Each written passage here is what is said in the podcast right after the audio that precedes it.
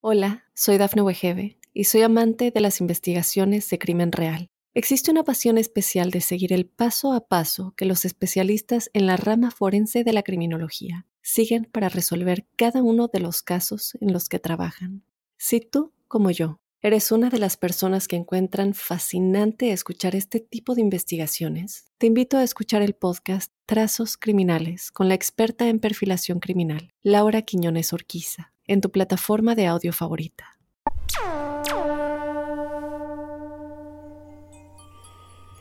Buenos días, buenas tardes, buenas noches y bienvenidos a un nuevo episodio de La Huella OVNI. Este espacio que creamos entre todos, que pensamos, que trabajamos para reflexionar sobre qué hay sobre nuestras cabezas, qué hay de verdad, qué hay de cierto, qué hay de falso, qué hay detrás de lo que conocemos como el fenómeno ovni. Toda esta sorpresa, todo este incógnito mundo, toda esta gran pregunta que tiene el mirar a las estrellas, el observar cosas que no entendemos y preguntarnos si estamos solos. Yo soy Jorge Luis Uxdorf, a mí me encuentran en redes, en Instagram soy arroba Jorge Luis S oficial, en Twitter soy arroba Jorge Luis S guion bajo 77. Tengo un mail que es las historias de George, las historias de George, arroba gmail.com y en estos lugares eh, trato de tener un ida y vuelta, de responder, a veces tardo más, a veces tardo menos. Intento constantemente eh, poder tener aquí las preguntas que trabajamos y respondemos en este espacio. O sea, sigan enviando preguntas y sigan enviando también experiencias en primera persona que hayan tenido con algún tipo de fenómeno inexplicable. Las vamos a poner y simplemente las vamos a escuchar para ver si alguien más tuvo alguna experiencia similar a la que nos estás contando. Así que envía preguntas, audios y lo que quieras para generar el debate. También creo que es bueno aclarar y reaclarar que mi postura es siempre la misma, o sea, yo te recomiendo hacer lo que yo hago, que es correrme de las verdades absolutas, quedarme con las grandes preguntas, buscar obviamente cada argumento, cada fragmento de conocimiento y escuchar a los que saben para así sacar cada uno su conclusión. Y cuando hablamos de sacar conclusiones, de pensarnos entre todos, me parece que es muy válido también escuchar expertos.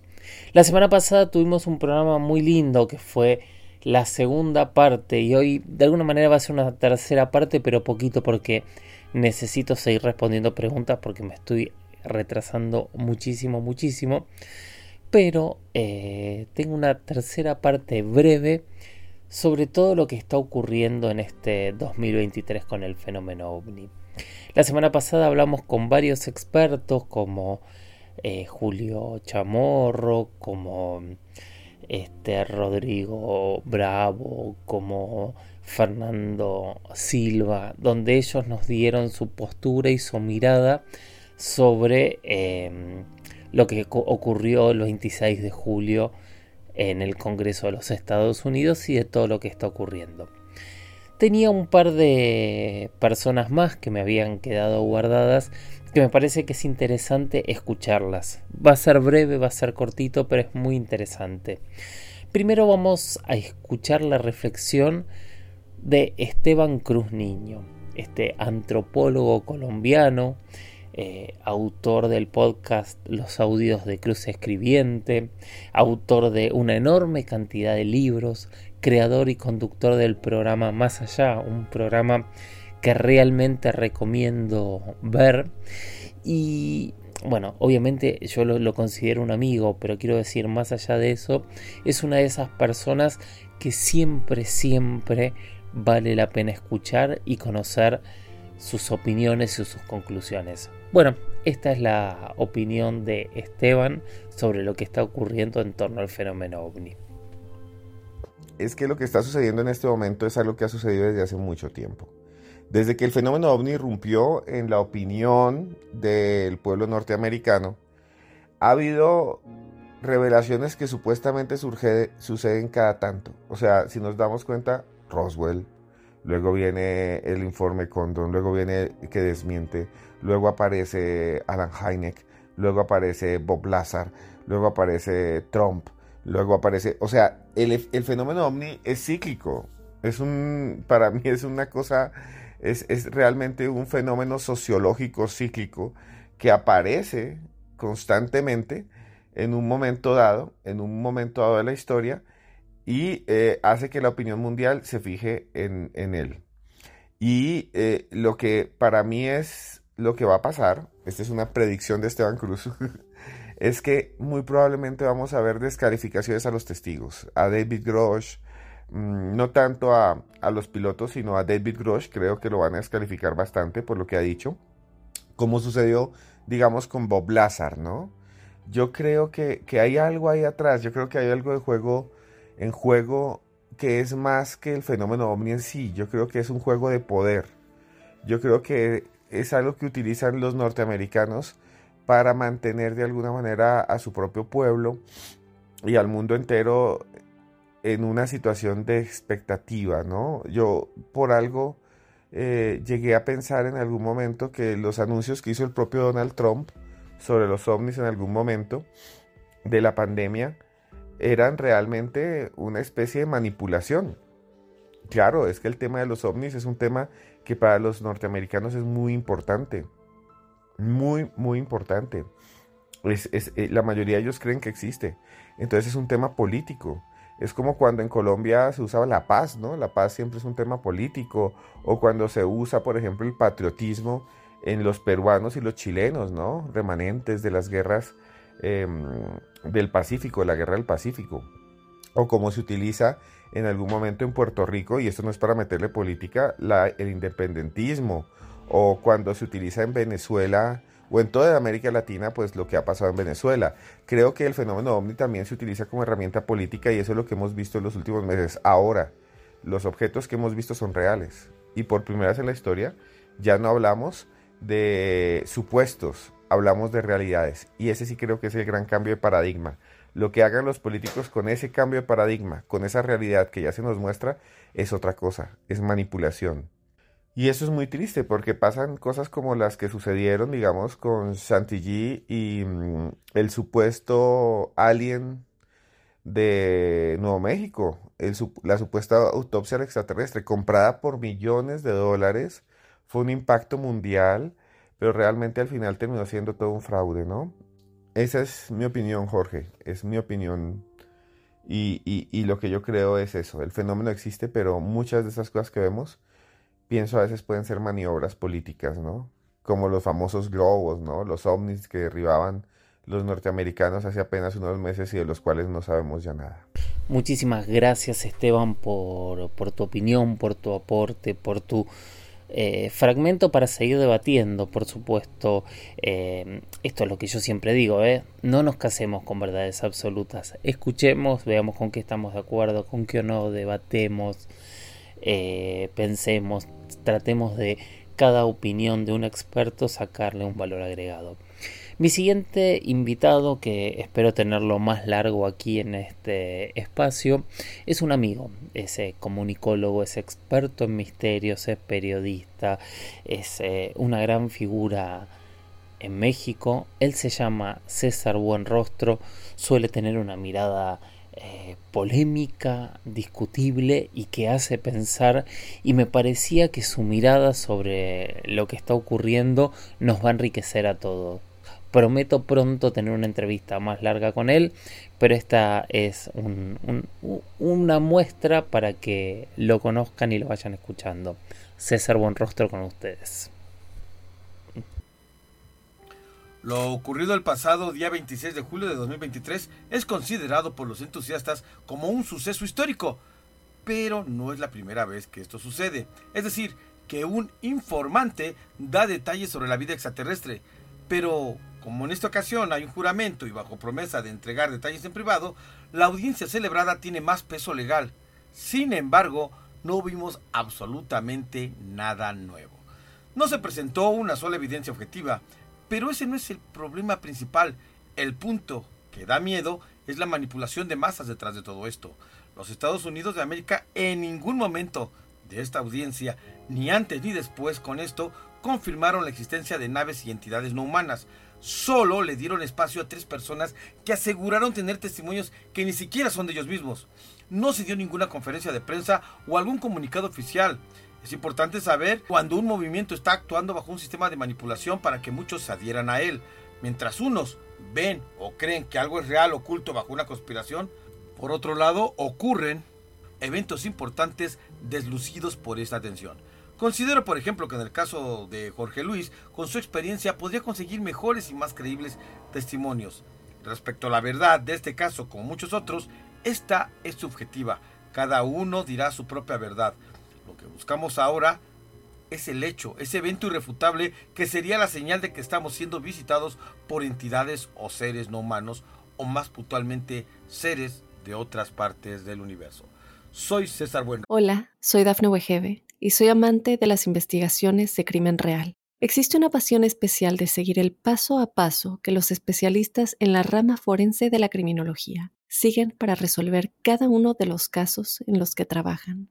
Si tú, como yo, ¿Eres una de las personas que encuentran fascinante escuchar este tipo de investigaciones? Te invito a escuchar el podcast Trazos Criminales con la experta en perfilación criminal, Laura Quiñones Orquiza, en tu plataforma de audio favorita.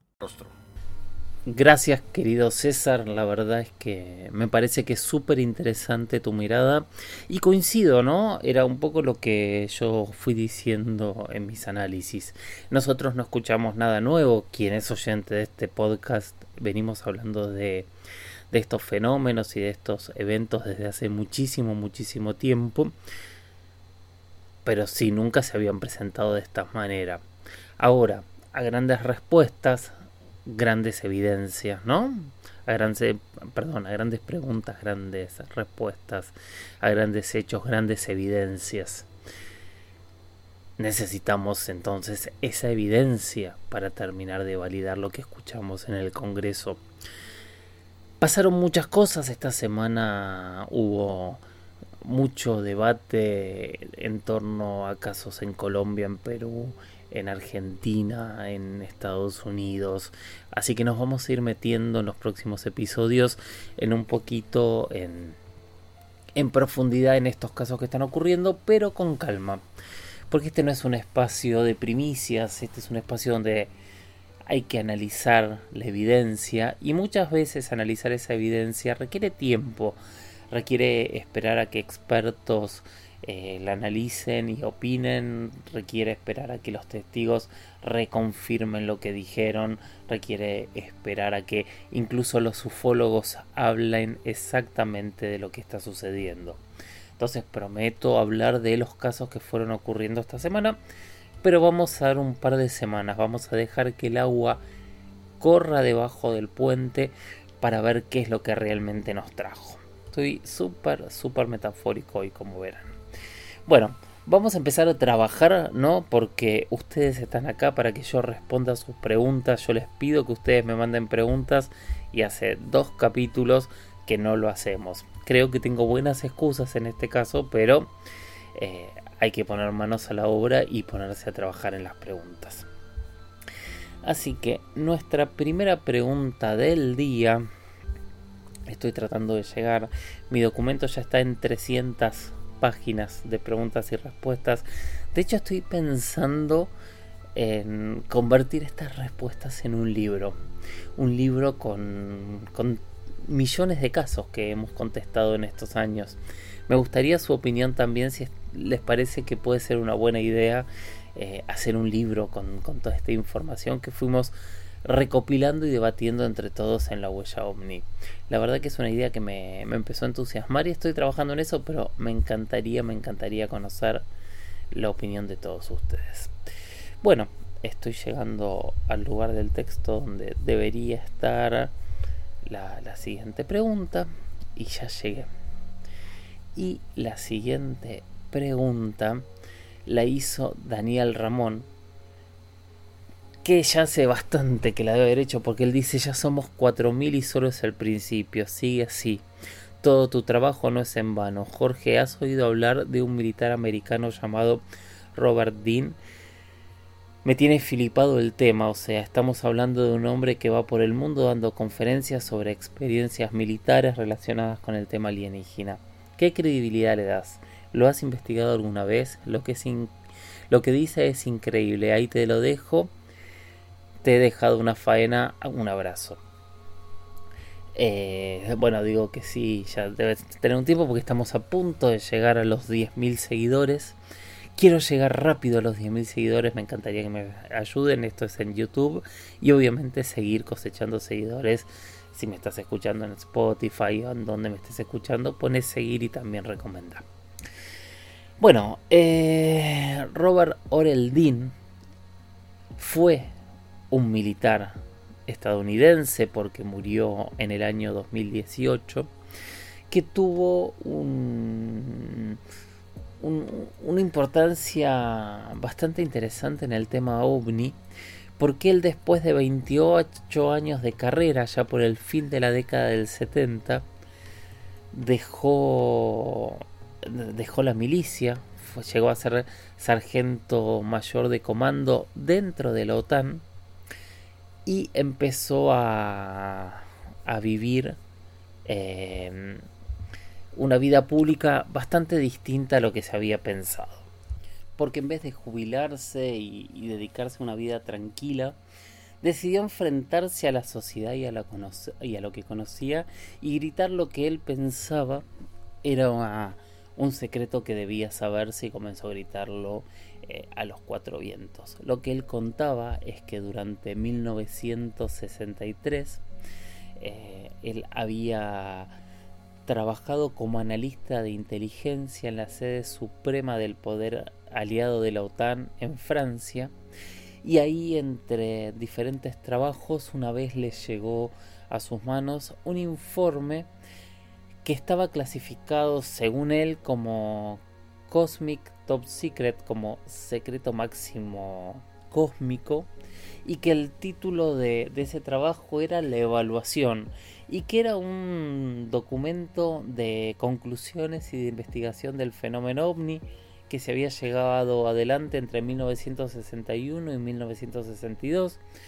tanto en Europa como en Estados Unidos, había sido trabajado por universidades militares, científicos y tenía que ver con eh, una oleada ovni que se había dado en febrero del 61 en Europa y que había planteado o planteaba eh, si era una amenaza soviética o qué era lo que estaba pasando.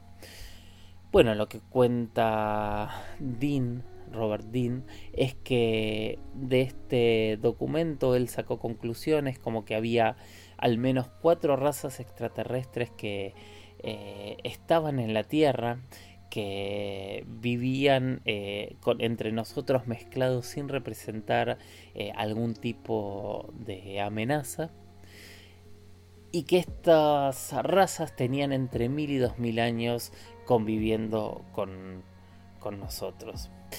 Em, qué difícil, ¿no? Qué difícil, es un poco lo que decía César Buenrostro recién.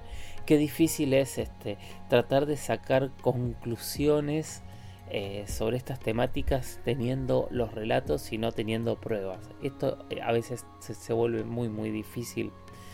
Pero era su relato esto, ¿no? Lo que les estoy contando.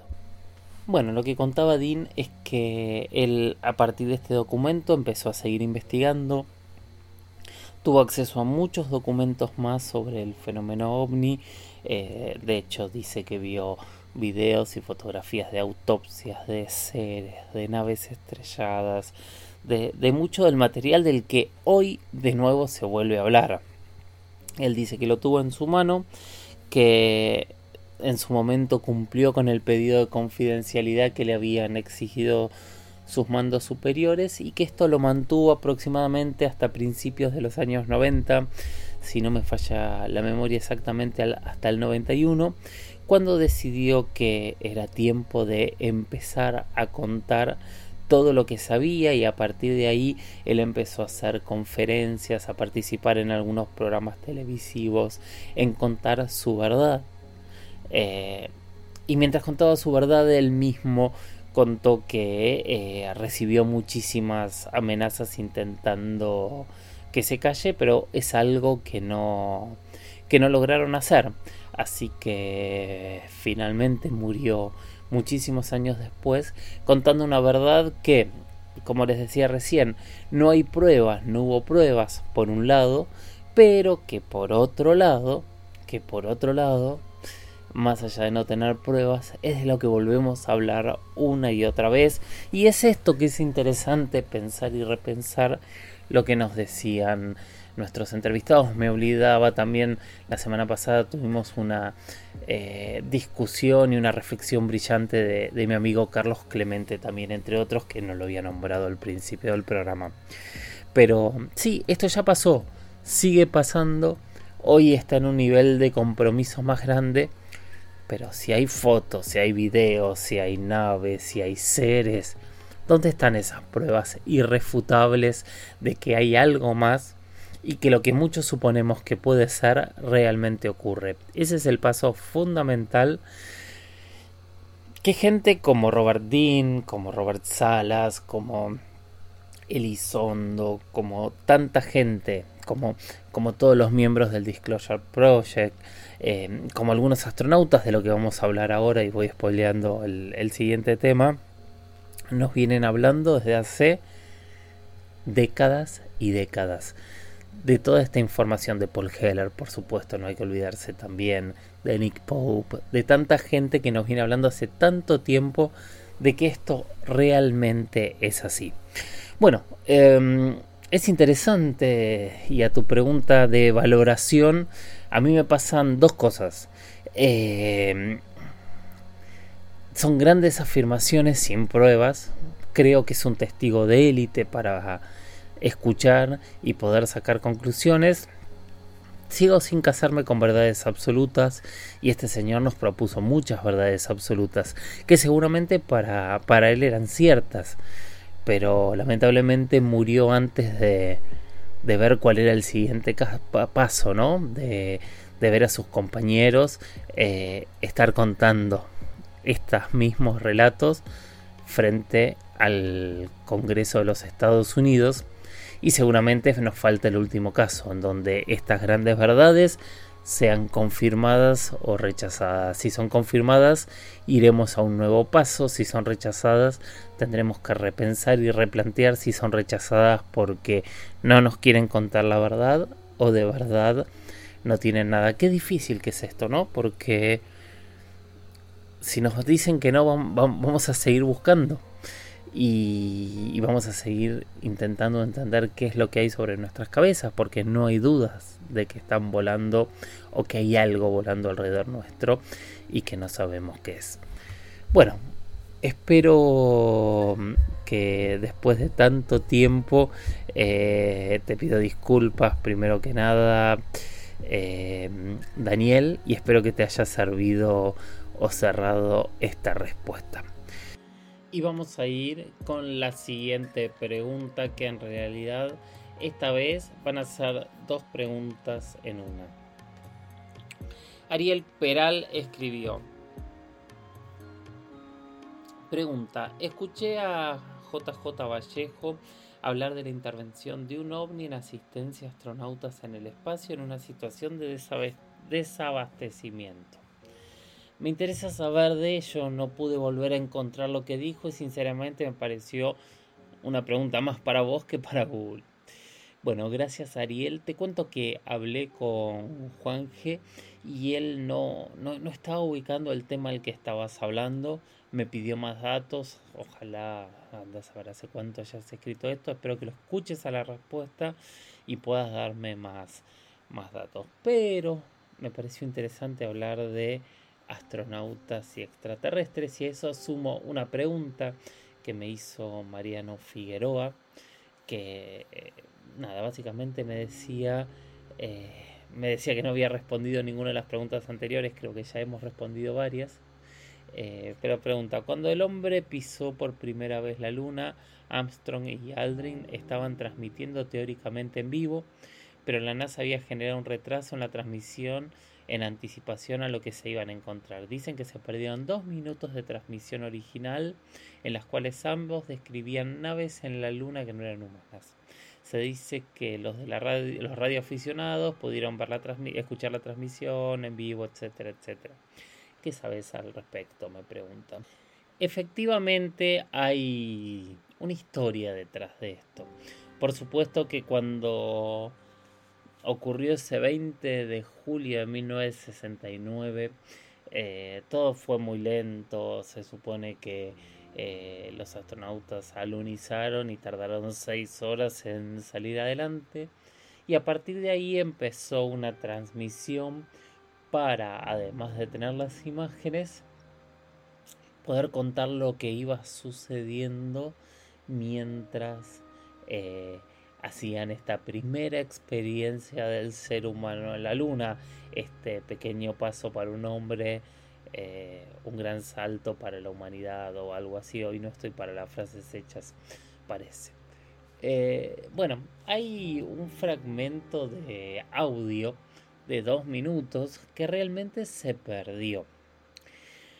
Y en este fragmento, para mucha gente que otra vez nadie ha podido dar pruebas, lo que cuentan es que ellos habrían cambiado a un canal privado que tenían, que era el canal médico, donde tenían que transmitir si se sentían mal, si había físicamente algún problema, si había algo que pudiesen hacer los médicos de la Tierra sin preocupar a los millones de personas que estaban escuchando esa transmisión en ese momento.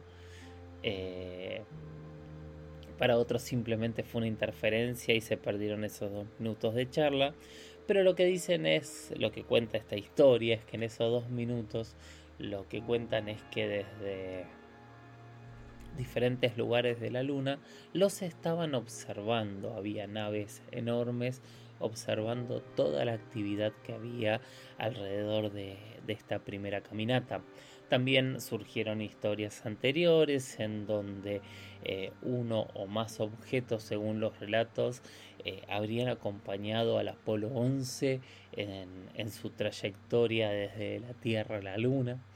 Eh, que, y, no es la única vez que, que hay historias de ovnis relacionados con la NASA. Me gustaría preparar un podcast especial para hablar de esto. Nosotros hicimos en los expedientes secretos con Jaime Maussan, todo un capítulo hablando de, muchos de estos casos y que de verdad son todos muy muy fascinantes porque hay muchísimos eventos tanto de astronautas como de cosmonautas como de, diferentes este, viajeros espaciales que se han encontrado con objetos que en un primer momento no sabían qué era y que en un segundo y tercer momento tampoco las, explicaciones quedaron demasiado claras.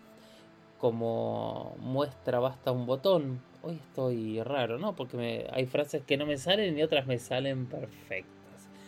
Quiero hablarles de, de un solo caso que para mí es muy interesante que ocurrió en 2005, no hace tanto tiempo y fue con quien en ese momento era el jefe o el comandante de la Estación Espacial Internacional, un astronauta norteamericano de origen chino que se llama Leroy Chiao.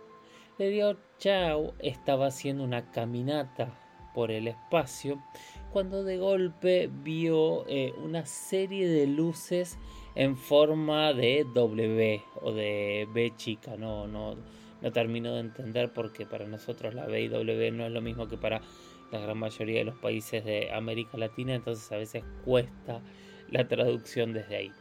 Pero eh, la cuestión es que vi unas luces en el horizonte. Él dice que las ve en el espacio y que nunca las había visto y que no tienen nada que ver con, con nada de lo que había observado nunca antes. ¿Por qué? Porque era una formación, de alguna manera similar. ¿Se acuerdan cuando hablamos, por ejemplo, de las luces de Lubbock eh, hace un par de semanas atrás? Una, una especie de formación de luces similares a esto y que estaba a unos sobre el espacio. La explicación que dieron diferentes escépticos que en realidad lo que había visto era una formación de barcos sobre Sudamérica. Pero él insistió que eso no lo había visto sobre, sobre el océano, sino que lo había visto a más de 370 kilómetros en una línea recta sobre eh, el espacio estelar y volando.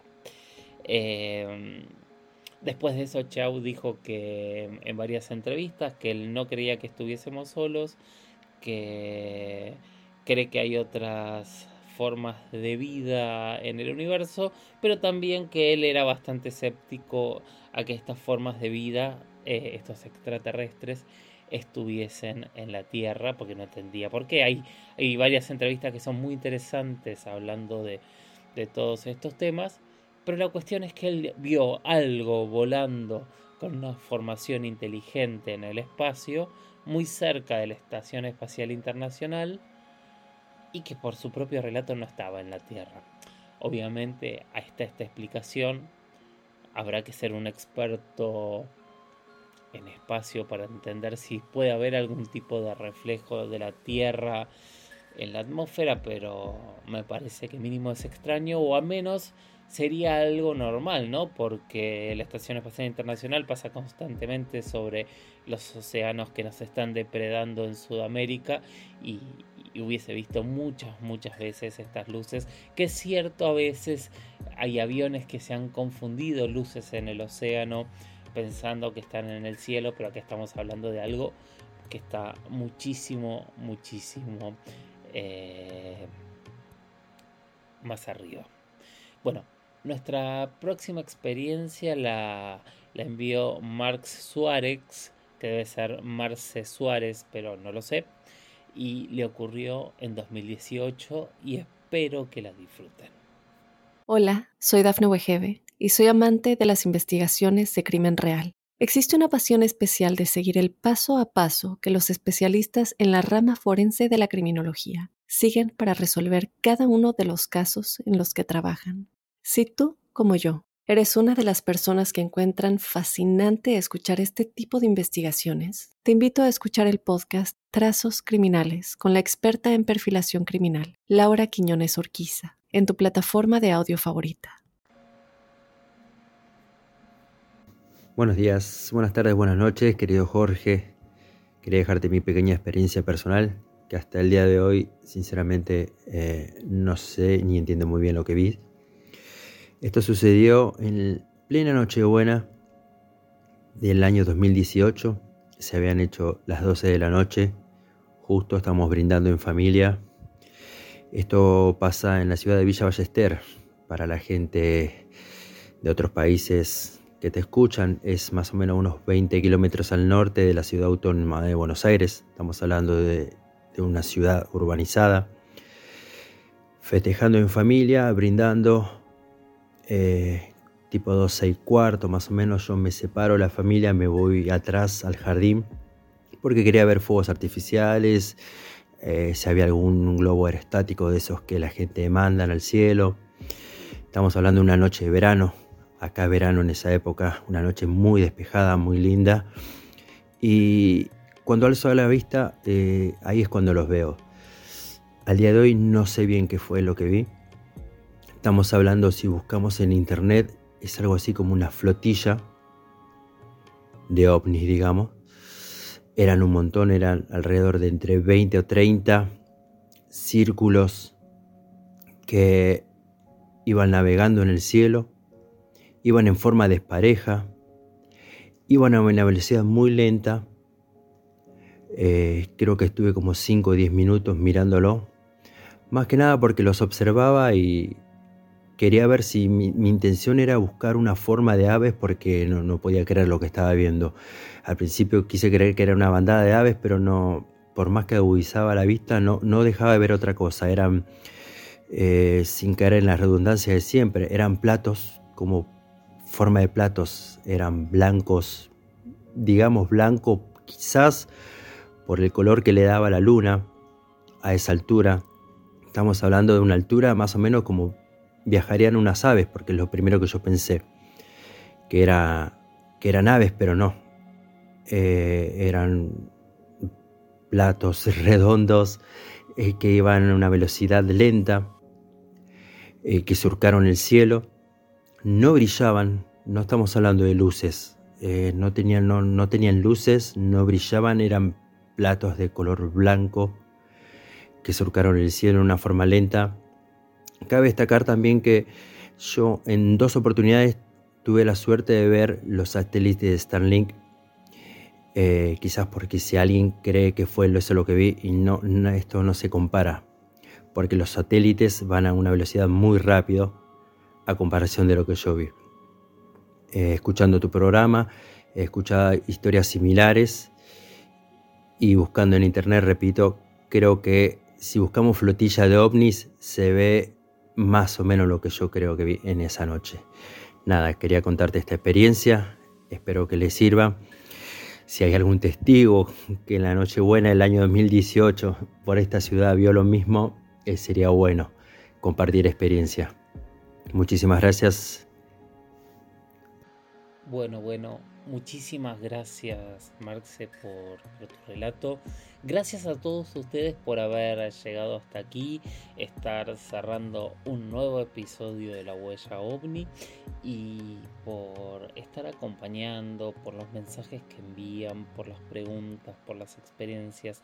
Pero yo les pido más, les pido por favor que sigan enviando experiencias, que sigan enviando eh, preguntas para que este espacio siga creciendo, que sigan recomendando la huella ovni, que se suscriban, que eh, le recomienden a otra gente que se suscriba, que entre todos hagamos que este espacio crezca, porque cuantas más voces tengamos, más nos enriquecemos todos. Así que ese es mi pedido especial de hoy. Y como siempre les digo, sigan mirando al cielo, sigan capacitándose sigan haciéndose esa pregunta ancestral que seguramente se le hicieron los primeros hombres y hoy, miles de años después, nosotros nos la seguimos haciendo. Miren las estrellas y háganse ustedes esa pregunta. ¿Qué hay ahí arriba? ¿Estamos solos en este universo? ¿Nos están observando?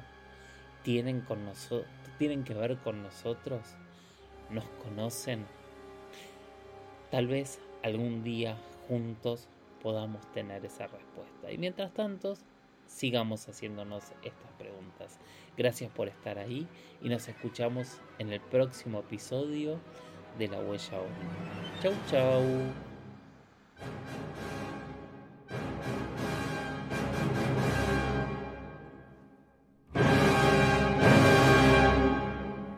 Hola, soy Dafne Wegebe y soy amante de las investigaciones de crimen real. Existe una pasión especial de seguir el paso a paso que los especialistas en la rama forense de la criminología siguen para resolver cada uno de los casos en los que trabajan. Si tú, como yo, eres una de las personas que encuentran fascinante escuchar este tipo de investigaciones, te invito a escuchar el podcast Trazos Criminales con la experta en perfilación criminal, Laura Quiñones Orquiza, en tu plataforma de audio favorita.